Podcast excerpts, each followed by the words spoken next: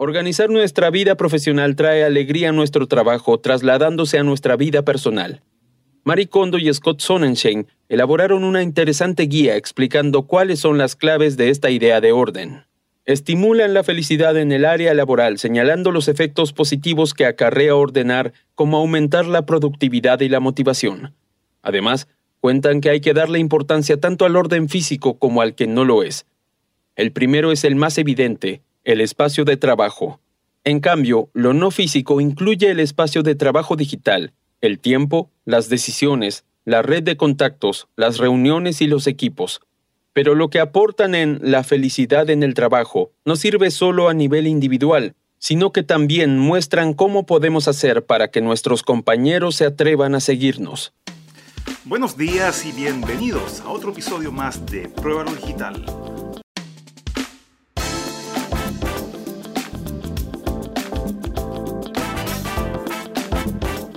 La felicidad en el trabajo. Ser más productivos, estar más motivados, ser más felices. Marie Kondo y Scott Sonnenschein enseñan cómo hacer todo esto a través del orden en el trabajo, comenzando por el espacio físico y continuando por el área digital, el tiempo, los contactos y las reuniones. Todo influye. ¿Por qué ordenar? Muchas personas acumulan cosas y más cosas sobre el escritorio de su trabajo, conviven con el desorden, volviéndose menos productivos y más depresivos en su ambiente laboral. Según Maricondo, en la década del 90 aparecieron varios estudios que reflejaron esto. Un escritorio desordenado baja la eficacia, causa actitudes negativas, disminuye la felicidad y anula la motivación. Ella misma puede ratificar esto. Cuando se animó a ordenar su espacio de trabajo dejando solo su teléfono y su ordenador, se sintió más feliz. A mediano plazo también consiguió aumentar sus ventas. Si no lo hacemos de una vez por todas, corremos el riesgo de entrar en el círculo vicioso del desorden. Una vez allí, aturdimos al cerebro por la sobrecarga de cosas que hay alrededor y perdemos nuestra sensación de control, dejando de lado nuestra capacidad de decidir. Solo ten en cuenta que ordenar el espacio físico como el escritorio no alcanza, si queremos que el trabajo nos dé plena alegría, también debemos ocuparnos del aspecto no físico, como el digital. Tener cientos de mails sin responder o muchos programas sin utilizar es nocivo. Si recae siempre en el desorden. Al aplicar esta idea de tener el espacio de trabajo ordenado en su vida personal, Kondo comenzó a transmitírsela a sus clientes. Pero no todos lograron mantener este cambio en el tiempo. Varios sufrieron recaídas y volvieron al desorden. ¿Por qué? Para ella, la diferencia entre quienes consiguen sostener el orden y los que no está en su actitud al empezar el curso.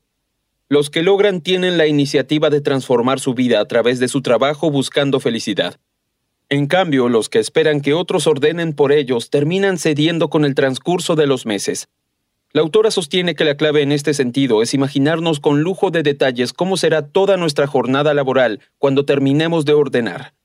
Dentro de esa imaginación tenemos que incluir tres elementos. El entorno físico, tu comportamiento, tus sentimientos. Ahora, a la hora de ordenar, no es necesario desechar absolutamente todo. Kondo explica que debes conservar estas tres cosas. Las cosas que te generan alegría, las cosas que tienen utilidad y te ayudan a desempeñar tu trabajo, las cosas que te aportarán alegría en el futuro. Ordenar el espacio de trabajo.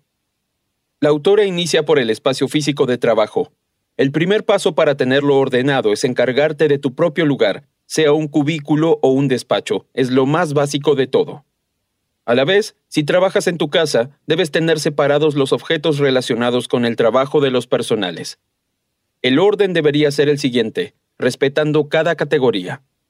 Libros, papeles, comono, artículos varios, objetos con valor sentimental. Con los papeles deberías cumplir estas reglas para no sufrir una recaída. 1. Clasifica todos los papeles hasta la última hoja. 2. Guarda tus papeles en posición vertical.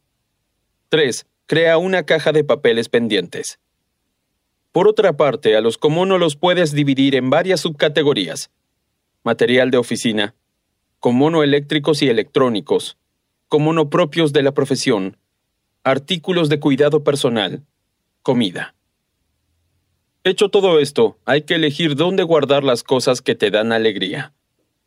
1. Designa un sitio para guardar cada objeto y almacena por categorías. 2. Utiliza cajas y guarda las cosas en posición vertical. 3. Por norma, no guardes nada encima de la mesa. Ordenar el espacio de trabajo digital. Aquí aparece Scott Sonnenschein, que enseña a cómo administrar nuestra vida digital desde controlar el correo electrónico hasta ordenar los archivos del teléfono móvil. Si realmente deseas tenerla cuidada, debes ir categoría por categoría de esta área no física. 1. Los documentos. Empieza por la carpeta Documentos de tu computadora, donde probablemente estén la mayoría de los archivos, y sigue por el escritorio. Si un documento no lo necesitas para trabajar, ni te sirve como guía a futuro, ni te da alegría, bórralo. 2 los correos electrónicos. El autor recomienda que te limites a conservar solo lo que necesitas para el futuro y que archives los correos en un número razonable de carpetas, en lo posible menor a 20. 3. Las aplicaciones del teléfono móvil. Revisa tus aplicaciones una por una preguntándote si es necesaria, si te ayuda a trabajar mejor o si te genera alegría. Si no lo hace, deshazte de ella. Ordenar el tiempo. El problema de no saber decir que no y cargar mucho nuestra agenda es que ella termina controlándonos. A varios les sucede que agregan a sus rutinas cosas que los hacen felices para compensar las que no disfrutan. Así terminan exhaustos, descuidando su vida personal. La clave para aumentar la alegría en el trabajo reside en dedicar más tiempo a las actividades que generan alegría y menos a las que no, dice Sonnenschein, lo que puede ayudarte a salir de esto es agrupar tus tareas para ser consciente de qué manera gastas tu tiempo. Y en vez de cuestionarte cuáles deberías eliminar, presta atención a cuáles quieres mantener. La mayoría de las personas conviven con tres tipos diferentes. 1. Tareas principales. 2. Tareas relacionadas con proyectos. 3. Tareas necesarias para el desarrollo profesional. Deberías dejar de hacer todas las tareas que cumplan con alguno de los siguientes tres filtros. No es necesaria para trabajar, no ayuda a futuro ni da alegría. Ordenar las decisiones.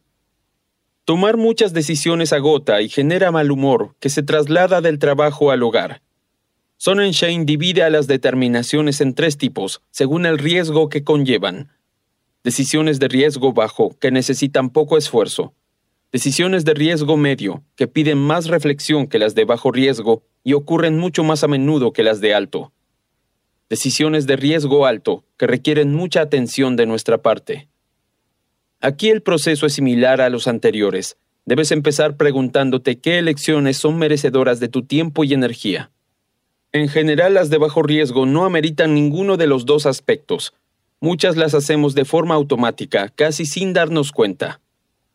Si tomar la decisión es crucial para el trabajo que haces, si te va a ayudar a acercarte más a tu ideal de vida profesional, o si te proporciona alegría, consérvala, explica el autor.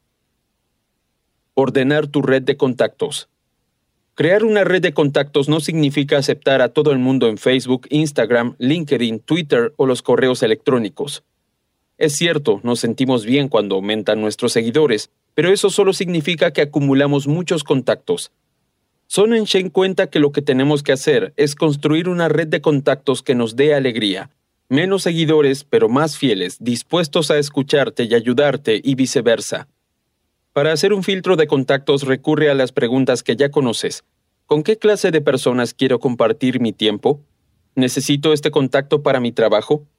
¿Qué contactos me dan alegría? Si alguien no encaja en alguna de esas categorías, bórralo o al menos siléncialo de tus redes sociales. En el futuro, date permiso para ser selectivo con tus contactos, agrega el autor. Al mismo tiempo, para desarrollar contactos de calidad, la condición más importante es estar presentes y ayudar al resto a que hagan su trabajo lo mejor posible. Ordenar las reuniones. Si bien en ocasiones las reuniones pueden resultar fastidiosas, las necesitamos. Allí aparecen ideas nuevas, aprendemos de los demás y colaboramos por un bien común, cuando dirigimos reuniones bien organizadas o participamos en ellas, es mucho más fácil experimentar alegría en el trabajo, señala Sonnenschein. Los inconvenientes aparecen cuando son mal conducidas. Cortan la productividad, nos consumen emocionalmente y nos quitan la alegría en el ambiente laboral. Pero si reducimos la cantidad de reuniones que llevamos a cabo y las hacemos más cortas, la productividad se potencia exponencialmente.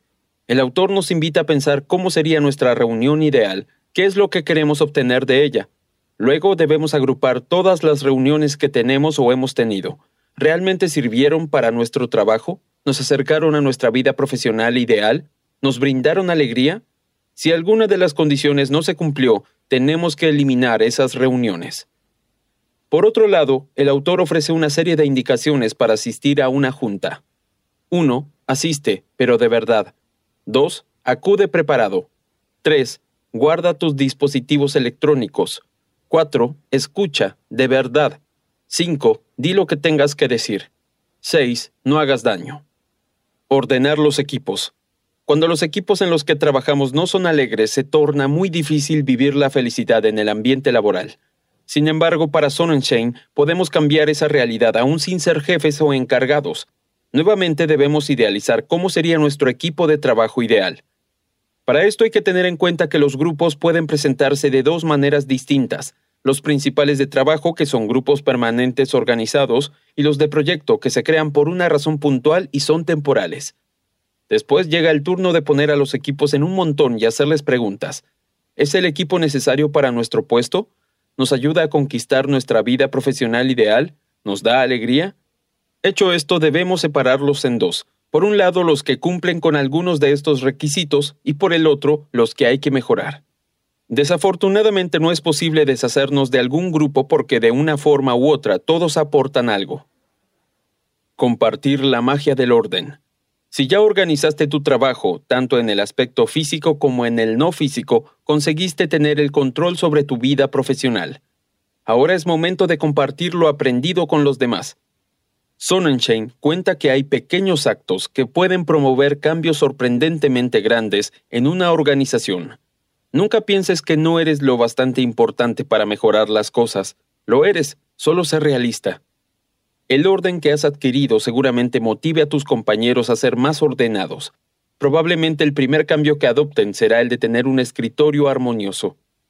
Pero lo importante es que enseñes. Cuéntales cómo organizas tus correos electrónicos o cómo evitas quedarte atascado tomando decisiones. Si desarrollas relaciones de calidad con ellos, con el tiempo abrazarán tus ideas. Cómo generar incluso más alegría en el trabajo. Para finalizar, Kondo comparte qué puntos considera y qué cosas realiza para que su trabajo le dé más alegría todavía. Entre los consejos más destacados sobresale que cuidar de lo que conservamos mejora nuestro rendimiento laboral porque transmitimos unas vibraciones distintas, positivas. Además, explica que no tenemos que ver el acto de ordenar como una obligación. Deberíamos apreciarlo como una actividad creativa que generará alegría en nuestro espacio de trabajo Así, estaremos complacidos por hacerlo. Por último, recomienda disfrutar el proceso de construir una vida profesional alegre. Trabajar consiste en acumular experiencias. Trabajando, evolucionamos. Nada es siempre excitante desde el primer momento, concluye la autora. Bien, Padawan Digital, nos vemos en el próximo episodio de Pruébalo Digital. Nuestro Instagram es arroba pruébalo.digital.